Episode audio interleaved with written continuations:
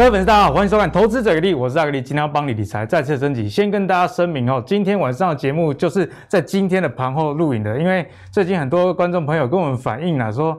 时效性不够及时，还有看到一个留言哈，我们制作人还特地拿给我看，说，哎，阿格力，你应该在关键时候加班。哎，我是觉得啦，如果没有给我加班费，应该是没有办法加班。没有啦，跟大家开开个玩笑。不过要跟大家沟通的是，其实，在投资最给力里面讲的都是产业分析。那我当然知道说这个节目我有时效性的问题，不过在节目制作，哎，其实也是需要时间呢。哎，拜托我们一集节目动辄一个小时，然后事前找来宾脚本什么的，其实呃有时候一天录两集嘛，那当然有一集就是隔天再播这样的情形，所以希望大家可以理解啦。那我觉得说产业面的东西以及总经面的东西，它的变化不会是一天两天的，你看到的股价变化可能是一天两天，所以你觉得是。呃，时效性这个问题是你所在乎的，但我觉得时效性是每个人自己的功课。哦，阿格力的投资最给力负责的就是带给大家，诶，即时的产业跟总经的资讯。那产业它不会在一两天甚至一两周之内有太大的变化。那至于筹码跟技术这些跟时效性比较有关系的，就是大家各自的一个功课喽。好，那首先一开始呢，先跟大家来提一下最近股市的变因啊，想必就是这个 Delta 病毒哦。不管是从美国啊前几天的大跌，以及台股这几天的震荡啊，其实都跟 Delta 病毒有关。那 Delta 病毒为什么会引起恐慌呢？主要跟它的传播速度想必是有很大关系啊。因为较原始的这个新冠肺炎病毒株传播速度快两百二十五 percent 啊，这一直是一个。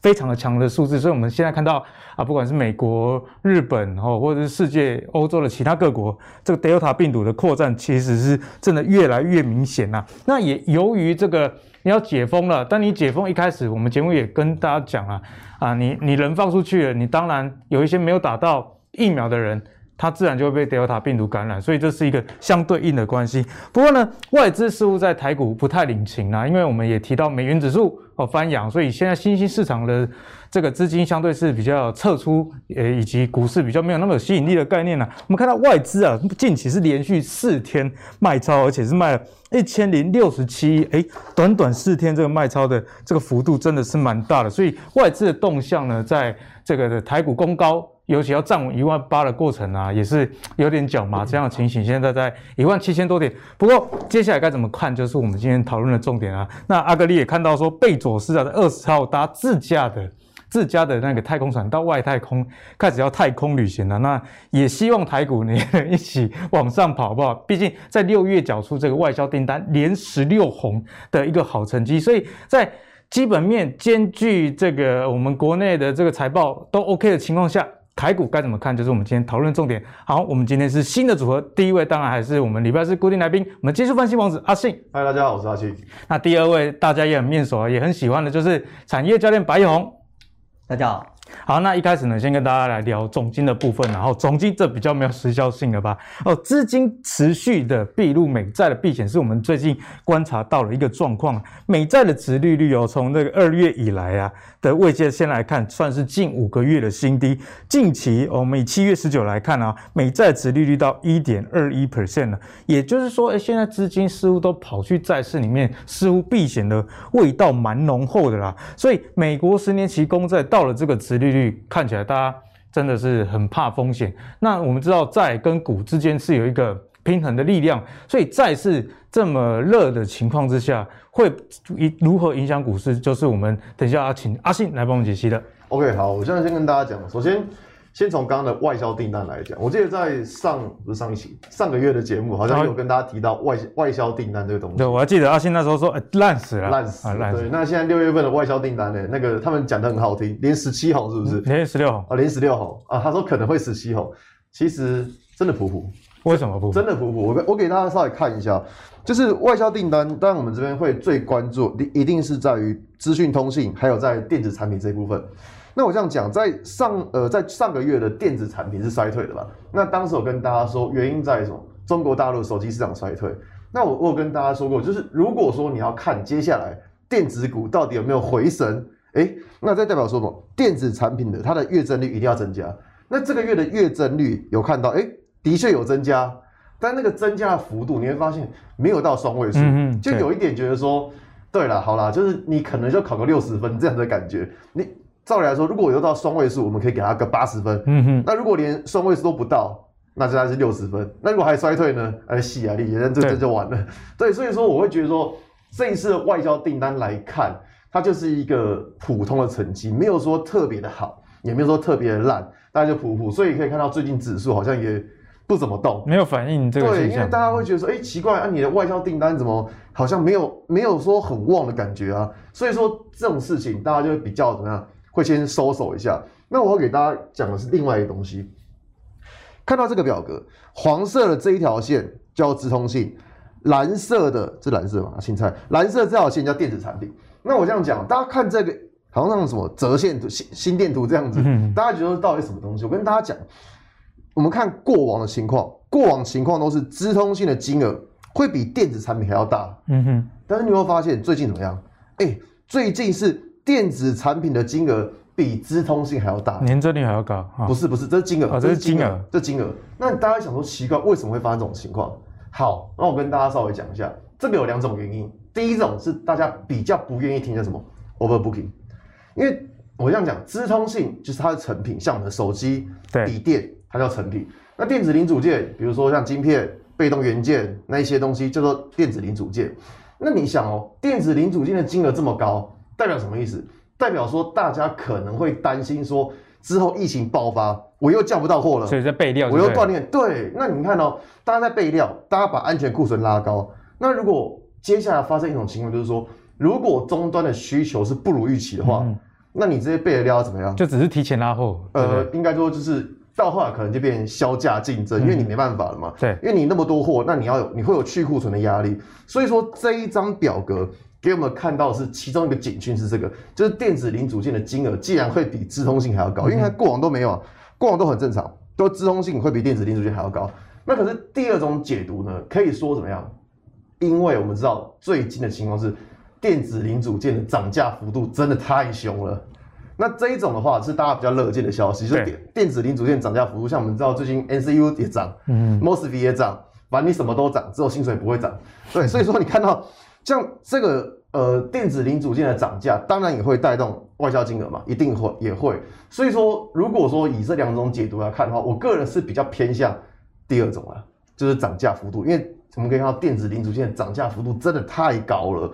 那当然，大家看到这张表格，一定也会有人解读说，哎，那也有可能是 overbooking 啊，当然也有可能。对，所以说在接下来，在电子零组件已经涨价幅度这么高的情况之下，接下来就要关心的是什么？终端的销售状况，嗯，你终端的销售状况如果出不来，我跟你讲，那这个完蛋了，这个真的就很，这个就真的就很可怕。对，你涨价涨那么凶，大家拉货拉那么凶，那结果终端销售出不来，那不就一堆库存在仓库吗？嗯，而且是高价库存。对，所以说这东西我觉得在接下来就大家很小心，就是说我们现在的确看这些数据，的确都还是 OK 的。但是如果假设接下来七月份、八月份、九月份，你那边手机卖不动，笔电卖不好，电视卖不出去，嗯，那你就真的很尴尬，那就真的很尴尬，就是变成说大家会堆列的库存，然后都没人要买。对，所以说我觉得这个东西是大家在未来可能会比较需要去留意的一个资讯，我觉得是比较小心呐。那再来刚好讲到的是公债殖利率的问题，对，公债部分，对，公债部分，讲到公债哦，大家应该还记得是在在今年几月，二月还是三月的时候，那时候公债殖利率不是就是一路一路暴涨嘛？对，公债殖利率暴涨。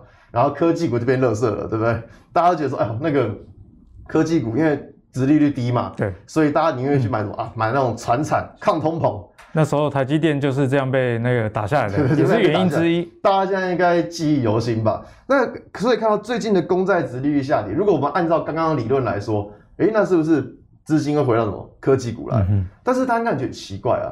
照理来说，在景气好的时候，大家没有人要买公债。啊，对啊，这是对，这大家大家听到这会觉得很奇怪。照理来说，景气好的时候，你应该是什么买股票，而不会去买公债。当然，景气好，当然炒房炒股，对不对？怎么会去想买债？对，那为什么最近公债的殖利率会这样跌？大家跑都跑去买债了吗？大家会觉得很奇怪。这样说应该有人会觉得，哎，这个逻辑好像都不上。嗯哼。那我稍微跟大家稍微提一下哈，我们来看到这张是景气循环表，我们看到做的很可爱，对不对？今天为了上节目特意做的这样子，真的是你自己做的吗？当然不是啊，马上破解，马上破解啊！没关系，意思意义最重要。没有，我要说我们尊重这个节目，所以说我们把那个表格做的漂亮，不然到时候以后不报不报通告了。好 好图也是要花时间找。对对对对对。那我跟大家讲，这是景气分为四个四个阶段：复苏、扩张、趋缓、衰退。那现在大概在什么阶段呢？大概就是在扩张跟趋缓这边啊，这么尴尬？哎、欸，对，这甚甚至已经有人有人在看这一块了。你看公债，我刚刚讲过，公债殖利率下跌，为什么？因为有人在买公债、嗯、那为什么他现在买公债？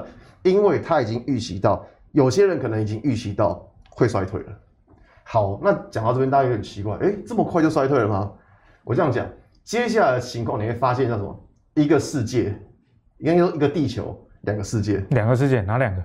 美国跟美国以外的。美国跟美国以外。美国跟美国以外，你看，就刚刚你提到美元指数最近一直在飙升嘛。嗯、如果我们把全世界上摊开来讲的话，哪一个国家目前看起来成长性还是比较高的？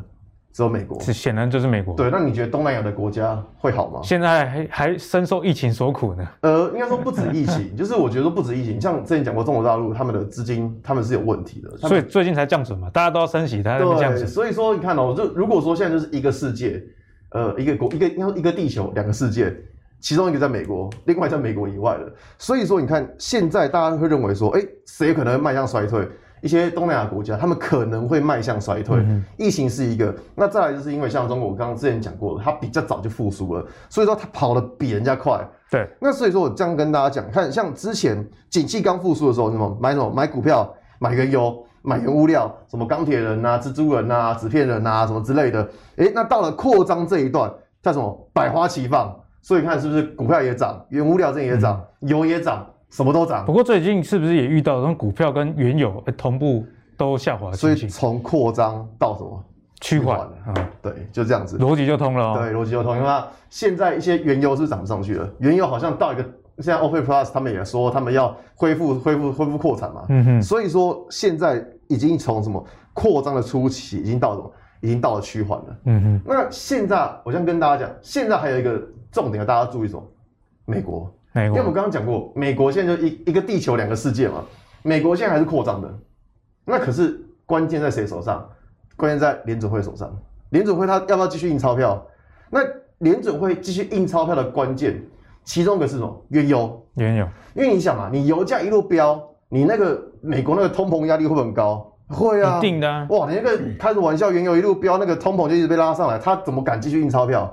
那你现在原油价格到一个点之后，哎，上不去了。那是表示说，美国他们就可以，也不能说肆无忌惮，也可以说小心翼翼的继续印钞票。嗯、那还有一个重点是什么？Delta 病毒，在之前的不知道是哪一节节目有跟大家讲过，这个 Delta 病毒，他们大本营在哪里？就是美国。Delta 病毒的大本营就是美国。嗯、所以说，现在的情况是，美国他们还是很强，但是其他东南亚的国家，甚至其他国家，可能就要比较小心一点。所以这个是造成为什么像刚刚讲的，哎，公债殖利率为什么会？这样滑落的原因，就是因为大家看到的是不同的面相。那只能说到了今年，甚至到了明年之后，我觉得大家提防一个重点是在于说，可能到明年大家会发现，你印钞票也没效了。嗯，对，到明年你会发现，联准会的它的印钞票是没效的。那这样就事情就很大条啊，严重哦。对啊，是这样，事情就很大，就是你会发现，哎，可能现在我们看起来经济是扩张的，但是大家会发现说，哎，怎么一继续印钞票，印钞票印到后来，你会发现，哎。怎么经济上不来了？所以说，我觉得到了明年，在很现在很久啊。但我觉得到了明年，你要记得这件事情，就是说明年可能会发生一件事情，就是什么？你联准会你再继续印钞票印下去，印到后来会没有效果。嗯、那阿信，我们现在该关注哪一些的呃类股会是比较好的？现在的话，如果说我们用这张表格来看的话，你觉得说一二三四？现在目前还在这个，就是从二到三的阶段。连年看的话，那看起来是科技股。对，科技股。对，所以在上一节节目我跟大家讲过，那时候还讲航海跟那个电子嘛。嗯。我说了，就是资金很明显是从航海跑到电子。在上一集，请看 VCR。上一集的节目我跟大家讲，我是资金从航海跑到电子，所以可以看到最近虽然大盘在跌。很多股票也都跟着跌，但是电子的跌幅算相对较轻的，相对较轻。对，所以说这个就是从整个总经的角度，还有资金的角度来跟大家讲。那同样的，我们来一样来看什么？加权指数的线型部分，前坡高点位置很重要，因为你守住前坡高点，代表说市场信心也会也会增加，对，代表说它有人在做支撑。嗯、可是你会发现，现在的指数它守不住前坡高点的。那有人说这边要转到空头吗？倒也还不至于，只是说这边的情况就变成说，像我们之前讲到。跌破前波高点，可能大家操作的资金可能要稍微抽一下比例啊，比例对，你那个比重可能要稍微稍微抽一下。什么时候转强？等到前波高点如果有办法重新站回去的话，这个时候你再来放大资金来操作。那这个是在于大盘的部分。同样，我们看到贵买指数，哎，贵买指数是那种小型股嘛，对不对？嗯哼。小型股其实可以看到，如果我们以大型股的加权指数跟一些小型股的贵买指数来比较，你会发现。好像小型股的就比较活蹦乱跳一点，但是它也是有个大量 K 棒压力，可以发现，哎，怎么最近好像也是上不去？所以变成说，不管是大股票还是小股票，它本身它都有一些压力存在。所以如果以最近的操作策略来说的话，会尽量避免去追价会比较好，因为你知道上方是有压力的，所以你如果你看到股价往上冲，你跑去追，刚好撞到压力，对，那个那个就那个其实就很尴尬，因为你变成说你可能追在压力附近。所以那样子操作的胜率可能就会降低。所以说最近的操作会觉得说，指数它当然还是偏向多方，但是因为它现在并没有转强，所以你的操作策略可能从原本的追追追，然后变怎么样接接接这样子，会变这样子，我觉得会比较好一点。现在现在阿信听起来是买绿不买红是比较好的一个策略。呃，也不一定，它可以回档的时候，然后可以收小红，这个也 OK。嗯到底不一定一定要买绿，就是但是尽量避免再拉一根很长很大根的跑。哦，比方说最近几天我早上有观察到，一开盘通常都是一个高点。对对对，对，对，个股通常都是这样。对，那因为就是为什么现在大盘就是遇到压力嘛，所以大盘遇到压力上不去，个股同样也会遇到压力上不去。嗯、所以你看到股价往上冲的时候，就先念个心经，自己冷静一下，这样子对不对？加上最近的这个我们盘势当冲其实是一个很庞大的势力啊，如果在一开盘的时候拉高。那你刚好当中科卖掉的时候，大家可能就会可能就会受伤了哈，所以这是阿信特别提醒大家，部分上游压力啦。那等到前高一七七零九这个位置有站回去，嗯，你再把你的资金放大。现在也不是说不可以玩，只是说你要小心一点，小心不要去追。好，那不要轻易的 all in 啊，all in 你要选对时机。好，那刚刚阿信跟我们说，这个加权指数是有压力的，不过在 OTC 以及中小型股的这个部分表现的就相对比较好。我们来看一下中小型股续。强的情形呢，其实跟本土的资金啊大买是有关系的。我们看到投信啊，已经连十四买了哦。那七月买超金额累计达八十八点八亿。你看下面这样子的买盘，也难怪这个 OTC 指数呢一路的往上攻啊。所以显然我们投资啊，为什么要要看这些诶大的方向？因为方向比努力重要。你现在就知道说，你可能要抓小放大，因为。加权指数是大家在卖的，可是这中小型股反而是法人所追逐的，所以也帮大家整理一下。我们刚刚讲到中小型股的逻辑，以及阿信跟大家提到啊，可能要去关注一下科技股，所以呢，整理一个近十日了哦，投信青睐中小型的电子股，我们可以看到，例如像华通啊、强茂、智源哦，这一期的买盘都是非常的一个强势，所以在这样的名单这么多当中。我们该怎么样去挑？该有怎么样的选股概念？就请我们产业教练白老师来帮我解答。好，我们看到这个是一个月前的，就六月十八号的时候，投信上柜啊，连续十天买超的个股。我们看到这边前三名就合金、汉磊跟中美金。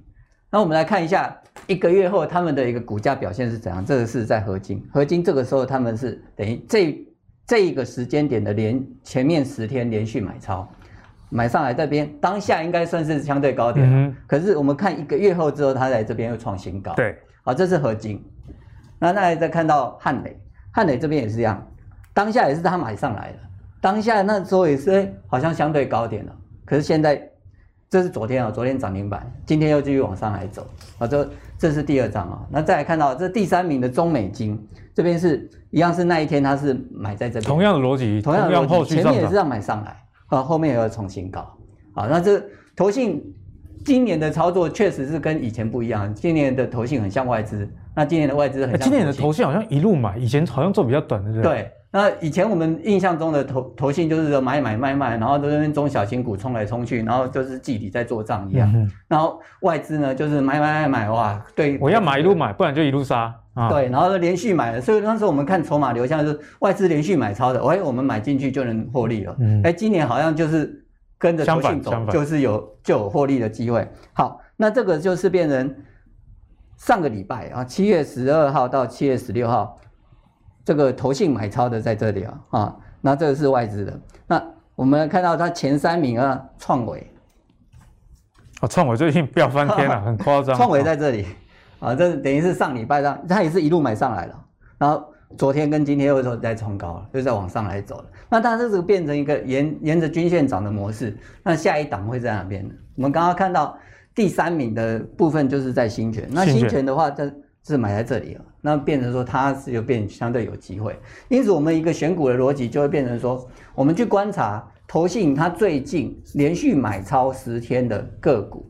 而且张数呢，它有五千张以上，真是要占它那股本的一个一定的 percentage，表示它这个是看好它后面的一个产业的趋势，或者说它的一个整个营收的成长。对，那我们去去关心它股票，当下它可能会是在相对的高点，嗯、哼可是我们这这今年观察下来的时候，发现当下的高点在一个月后反而会是一个波段涨势的起点。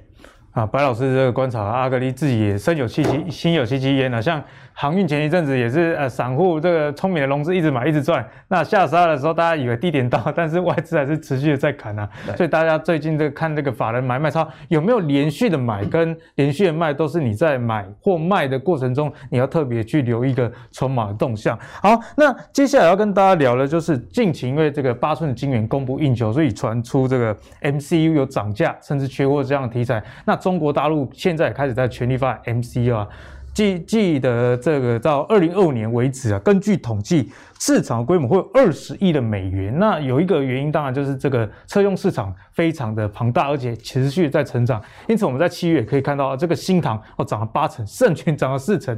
你如果把股号遮住，你还以为是之前航运股这样的一个涨法啦。哦，那另外一个方面也是提到这个马来西亚或者是其他东南亚国家，因为这个疫情的关系导致这个停工，所以也有转单这样的情况。所以我们看到市况热的情况下，MCU 哦包含的。九旗啊、类比科、灵通这些公司，Mosfet。呃，富鼎哦，富鼎，我记得今天也有看到涨停，杰利尼克森，其实这些公司都是在近期表现非常非常的漂亮的，所以接下来就要来请教阿信啊，这两个题材的股票虽然是蛮热门，股价确实涨了，但也看到乖离很大了，会有之前航运股离月线啊，或者是实力线很远这样的状态，这样情况下我们该怎么样来检视？好，我刚刚刚阿格力敲桌子，现在那个手不会痛吗？不会不会不会。好，我跟先跟大家讲一下，首先看到就是。MCU 大家知道一定是新唐跟盛曲嘛？那新唐我忘记我在之前的节目有没有讲过，但是我在文章写是写在这边。那我跟大家讲的是说，这些股票你现在到底要怎么样？到底可不可以追？我等下会跟大家讲。那我觉得现在比起这些股票可不可以追，大家应该觉得说还能不能够找到这些股票？嗯嗯嗯。我跟大家讲哦，当时我是怎么找到新塘的？我教大家一个方法，Google，你就 Google 车用，然后空白键涨价，你就会发现，哎、欸。MC 也会出来，二极体的强茂台板也会出来，然后还有谁？像刚刚讲到的 Mosfet 也会出来，嗯、或者像 PMIC 这一块电源管理 IC 也会出来。所以你会发现说，其实你要怎么去找到这些股票？其实一般的投资人，其实我这样讲，大家大家都找得到。你只要会用 Google，你用车用，然后空白键涨价。这重点是关键字的设定。对，你只要关键字打对，你就发现哎，新闻会跑出来。那你新闻跑出来之后，那你再配合技术线型来看。你就能够找得到这些股票，所以我当时看新塘的时候，哎，我也是看到，哎，N C U 涨价嘛，那再来就是看线型。那我跟大家讲说，你线型要怎么样去看？首先一个比较重要的地方在说前波高点，像最近我都一直很强调，最近最近几节节目我都一直很强调前坡高点，前坡高点。为什么？因为大盘没有过前坡高，所以说如果有个股它领先大盘站上前坡高。就表示这一档股票比大盘还强。哎，阿信之前有教过我们，你要找比大盘还要强的。哎，对，你要比大盘还强的，要不然你就选比大盘还弱的嘛。那你就是不要选跟大盘一样的。所以说这是这个逻辑。所以说在之前，哎，文章写在这边的时候，就是因为它股价，你会发现这个位置它守住了前坡高。好，那你看，这是刚刚是新塘，你会发现灵通也是一样，它站上了前波高之后，砰就送上去了。嗯、所以说现在的情况就是说，哪一档股票它能够站稳前波高，那当然而言对它来说就会比较好。当然了，不是说站上前波高就一定会往上冲，没有几率上啊，只是几率上对，只是说这是我们一个最近的一个选股方式。那只是说大家想说这些股票到底可不可以追？好，那如果你想哦，如果每一档股票都有它最适合的进场位置，如果说什么叫最适合进场位置，就在于它突破前坡高点，或者说它站稳前坡高，这个是一个最适合的进场位置。假如说我们看新唐刚这张图好了，来现在来个技术分析教学一下。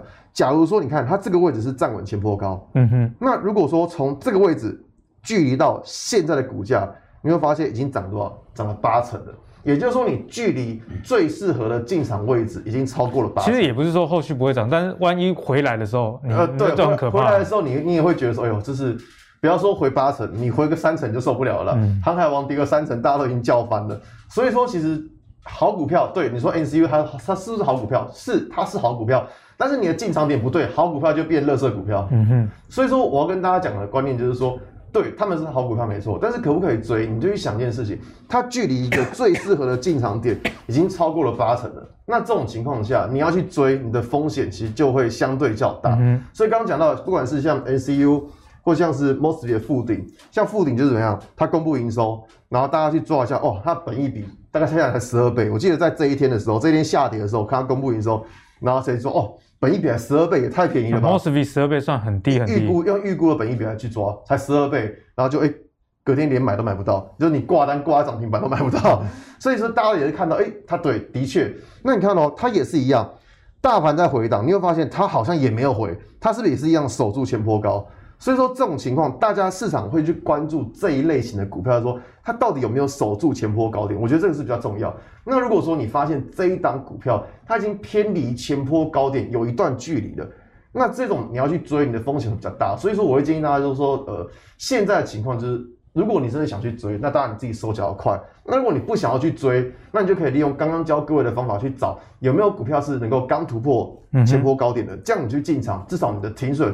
也会比较小一点。对啊，听完阿信讲之后，阿格力也回家准备把这个自选股拉出来，然后每一档看 看有没有突破前高啊，对不对？这是很重要一个观察。那其实这也蛮有逻辑，因为当这个海水退的时候，还能这么强势，代表说它的业绩或者是它有特定的筹码在照顾了哈。所以在投资的路上呢，其实大家也要谨记这些呃原则，尤其是在现在这个大盘这么弱的情况下。有没有突破前高是一个很重要的观察指标。好，那我们继续来请教白老师，因为白老师常从产业教我们很多嘛，所以在 MCU 啊，还有 Mosfet 啊这个题材上，像阿信刚刚也提醒风险的部分，但很多朋友还是想说，那还有没有一些股票可以介入，或者是好啦，你今天呢就算涨了，你至少要知道它在涨什么，这个产业涨怎么样，改天回撤的时候，你才有底气知道，哎，这时候是不是可以接？所以请白老师来跟我们介绍一下这。产业的意涵代表的内容。好，我们看到这个 MCU 跟 Mosfet 哦，那我有一句话就是一个好故事加上一群有钱人就是波段行情。那这个好故事当然就是像产业故事。那产业故事它就会有时候一个要素，第一个就是新需求。那我们想 Mosfet 或者说是 MCU，它有什么新需求？就车用。嗯哼。那这个车用我们从年初的时候开始去谈，然后今年是电动车元年啊，这样一路下来。好，那大家想到电池之后，哎，就想到里面的一些安控元件啊，或者电源元件啊，然后就 MOSFET 然后就产生了。那再来第二个就是过去很差，嗯，MCU 之前其实没有什么，它在这不管是新唐也好，或者是富鼎也好，这个 MOSFET 的部分都是一样。但是现在慢慢改善，为什么？因为开始有成长，对、呃，因为需求进来啊，然后又要涨价，然后就开始有成长。那再来就是未来会很好。那这就是好故事。那再来就是一群有钱人追进来，那有钱人追进来，他就会变成这样，比大盘强。就像刚刚阿信所讲的，他就过前高之后会守住前高，那就往上来走。啊，这个就是要说，在这要素三的时候，就是知道的人不多。好，那我们就是从产业去切入，说我们先知道了，然后。看到它的一个技术面转强了，我们去做切入。那它的一个结陨落的点就会是什么？大家都知道了，然后开始取绰号，开始取绰，那像天天国一辉啊，卖友求荣啊，这样。当大家都取绰号，那你 PTT 去搜的时候，发现很多人都在讨论了，那你可能自己就要有所警觉。那当时的一定都是长到变，大家都知道了。他其实他的乖离也。他取绰号这个还蛮容易记的哈。对，大家要记得这个原则。是啊，天国一辉啊，或者垃圾盘。护国神山啊，护国神山，这完了之后就是护国舰队，然后就变沉默，哎，从不讲话变成沉默，然后就这就会有这样的一个状况。那如何去改变这个宿命呢？就是它的营收真的有在成长。我们刚刚讲未来会很好，那会一直好一直好，我们就是月月去 check。所以说，如果你有买到新唐或买到呃富鼎这些的，就变成说你月月去观察它的营收。或者你就去设一个，比如跌破短期均线就可以去走掉。那下一个呢部分呢，就变成产业说下半年还是车用在成长嘛，因为其他的看起来也都会有一些慢慢趋缓的现象。就像刚刚阿信的那个产业循环一样，现在可能在趋缓的这一块，可能在科技股了。那我们就把车用电子、车用二极体跟 MOSFET 的这个整个产业的一个分分时拉出来的时候，发现 MOSFET 在这里，那二极体在这里。那功率半导体在这里，这个整个区块还有谁还没有涨到的？这因为都有机会涨到，对，那已经喷上去，已经出去了，就不用再去理它。那在产业分工的部分呢，就会看到说，哎，茂系这一块啊，好像它没什么动到，像今天杰敏它也涨停板了，就，哎，就是变成一个补涨，而且它也开始在转强，说未来会很好，它有去往上来走。所以我们看到就是会选到就像茂系这样子哦。它的一个图形来讲，这也还没有跟其他的二级体，像强茂或者说是呃尼克森这些来讲的话，还没喷出去了。那它是做他们的代工的，那这个下游涨价，上游的代工的厂价也会继续涨价，嗯，啊，那这个是有机会涨一次价，那它它的股价就有机会再往上走一段。所以呢，白老师也提醒大家，你其实也可以从这个产业的分布图里面去找对应的还没有涨那么多的个股，或许也是一个不错的参考方向。那茂矽这一档股票算是以媒体上比较少讨论的，我想这也是涨幅相对没有那么高的一个原因啊。那阿格力对这档股票蛮有。蛮有印象的，小时候就很有印象，因为名字取得很好，跟茂矽。但是产业没有那么了解啊，原来它在 MOSFET 也具有它的一席之地，提供给大家做进一步的一个追踪啦。好，那我们刚刚跟大家聊车用嘛，所以接下来要继续跟大家聊的就是在车用的部分啊，因为车车用在去年第四季的时候。哦，一路了有这样晶片缺货这样的情形。不过展望今年下半年，甚至到今年的第四季，其实车用晶片的缓解潮看起来似乎是势在必行哦。哦，美国的商务部长也说，下半年这个车用晶片应该是会受到缓解啊。因此就跟大家来介绍车用晶片呃缓解的情况下，下半年相关的概念股到底该怎么样去看？那如果我们从这个表格不看股号的话，可以发现，诶，确实在这个动荡不安的盘里面，它还是算非常非常一个强势。所以现在。请教一下阿信啊，这么多车用的相关的概念股，Last man again。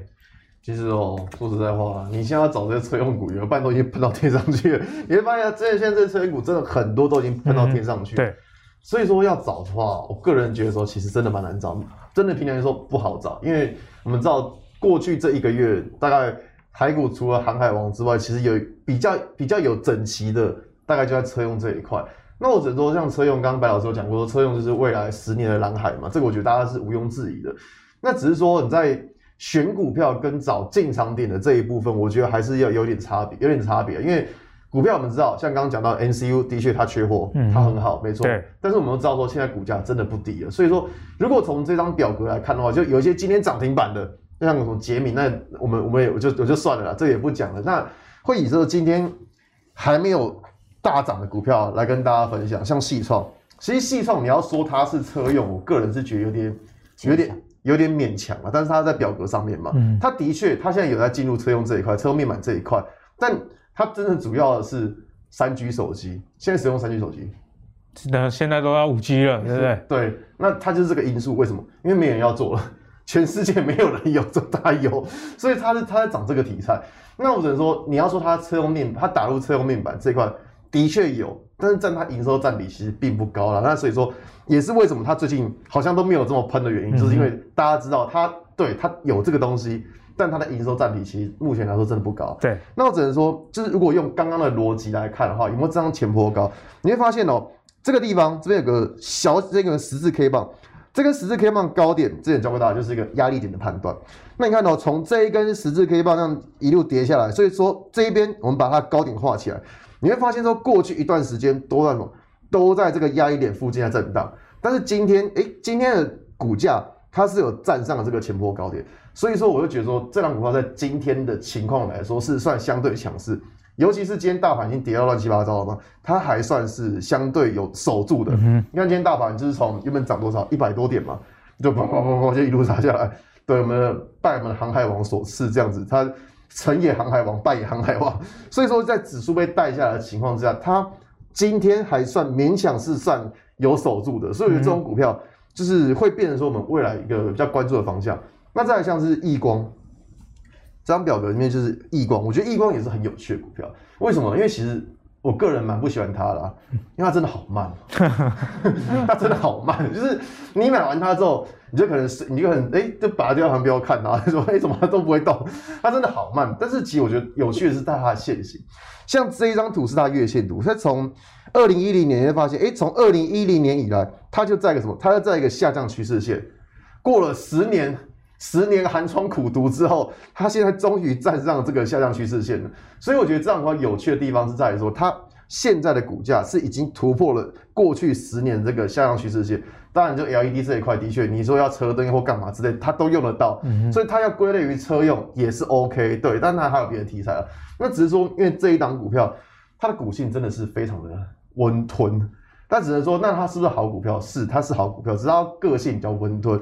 所以你看到过去，它只要一根红棒拉起来，然 后就开始整理；一根红棒拉起来就开始整理。所以像这种股票就会比较偏向说，你看到。它一根红棒拉起来开始整理，所以说你会发现，它每次大概回到十日均线的时候，它都有大概守住。所以大概的想法就是说，它如果这档股票，它如果在拉回的时候，它如果十日均线还能够守得住的话，就会觉得说，哦，那它应该也没有什么太大问题。只是说这种股票你要去追，就是要比较小心，说，呃，它会不会就是给你一根红棒拉起来，它可以休息很久这样子。所以呢，易光的股性，阿信也跟大家讲得很清楚了，不要轻易的去追高，好好？但这种股票没什么不好，就是针对一些就是那种呃，它可能。心脏没那么大了，他不喜欢冲来冲去的。你如果没有办法常常上班去上厕所的话，这种相对是比较好下单的。对对对对，就你不能一直跑厕所去偷看这样子，这种算是比较相对安全一点的。所以阿信就建议大家，哎，还是沿着均线去操作。那自己的这个下单的节奏，你也要找到对应股性的公司，我想这是非常非常重要的。好，那接下来来请教一下白老师，车用晶片的话，我们可以去观察哪一家公司？好，我们看到我这边看的是一张。就是凌阳哦，我们刚刚讲一个好故事加一群有钱人哦。那他的好故事是什么？他其实之前他不是做车用晶片的，他是从无到有。那他切入车用晶片，他做哪一块呢？就是做我他之前是做那个 DVD 控制 IC 的，然后他这一块呢，他是去做，就是说他现在一个好故事就是他现在做的这个车用控制 IC 呢，他可以把他的荧幕上的地图。秀在他那个车窗的一个玻璃上面，然后就让我们这样驾驶开车的时候就不用低头看地图，就这样旁旁边就能看地地图。那这一块呢，而且它已经有部分量产，跟跟日本车厂合作。那过去这两个月呢，它是已经开始有在获利的。那所以呢，今天股价，昨天股价是涨停板了，今天股价的话等于开低的话又拉起来，盘中还有急压。那这个部分它在。前一段时间它是做一个横向整理，刚好是在一个前波高点的附近，所以说等于是昨天礼拜三的时候是第一根的红棒往上来攻击。那这个部分的话，它离攻诶发起线呢还有一点距离，所以说后面还有一些空间，这是我们可以去做留意的。好，那最后呢，要跟大家聊的一个族群呢，是驱动 IC 啊，因为受到地缘政治的影响，我们知道之前啊，中国的华为其实受到美国的一个禁令啊，所以它旗下的 IC 设计公司这家叫海思，相信大家都听过这个麒麟系列的这个 CPU 呢，就是无法去制作了。不过现在已经传出啊，这个华为旗下这间 IC 设计公司，它即将把 IC 设计的产能拿到 OLED 的驱动 IC，那大家知道 OLED OLED 不管是 iPhone 还是现在的电视比较高阶的，通常都是使用 OLED 的一个晶片啊。因此在这样的情形下，海思已经预计要送样他们的一个四十纳米制成的 OLED 驱动 IC 哦，所以这对台湾会不会有一些影响呢？例如说，台湾在这个领域相当有名的就是这个呃联咏，那以及正积极切入相关领域的像敦泰啊或天钰，势必都会造成一定的压力。所以这件事情我们该怎么解读？对台股的影响又是什么？要请白老师来帮我们解析。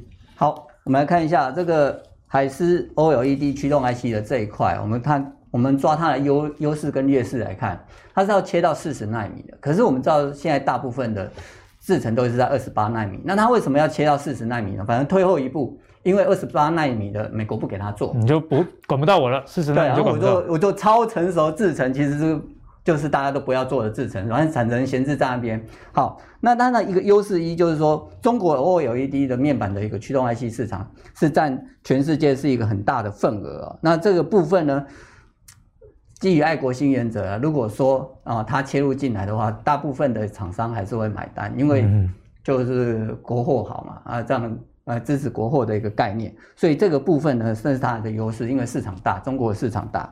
那第二个部分呢，就是京东方也会来配合它，来去生产 OLED 的一个相关的面面板的部分，这是它的底气啊。那当然它有一些劣势啊，包包括我们刚刚所讲的。现在大家都是往高端制程去走，但是它变变成是在后面的制程。那这个部分呢，在这个驱动 IC 的一个效能，包括它的一个散热或者它的传输上面是会有些影响。对。那在第二个部分就是市场买不买单，因为所有的手机 OLED 的手机啊、要不要用这个驱动 IC 是决决定在品牌厂商。那变成说只有华为自己的手机才去用这个市场。嗯，比较没有办法接受的一个制成的所产生的手机的时候，那消费者买不买单？那这是它的一个劣势一二。那当会影响到我们台湾的一个厂商呢？第一个当然是联咏，那第二个是敦泰。啊，那当他们的个线型其实都已经有整理一段一段时间了。那基于刚刚的优势跟劣势这样来评评判的话，对，我认为对他们的影响并不大，并不大。以联咏这样子一个压缩整理之后，它后面还是有一段涨势会出来，因为。还是根据他们的一个营收的一个成长状况，他们现在的主要的客户反正也不是在华为身上，嗯，那后面的一个产生的一个营收，包括敦泰，都还有机会再往上来走一段。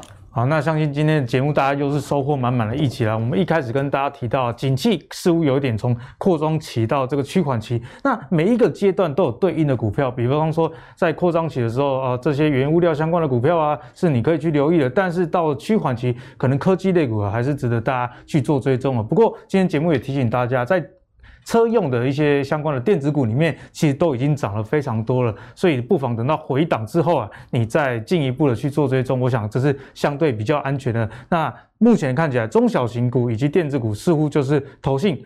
本土法人大买的一个方向，所以如果你在选股上近期还是手痒，虽然大盘不好，还是想要进场的话，这种中小型股不妨成为你优先参考的一个投资标的。我想这样在选股的路上会比较事半功倍哦。那如果你喜欢阿格力帮你准备的投资最给力的话，请记得上 Facebook 跟 YouTube 订阅投资最给力。我们下一集再见，拜拜。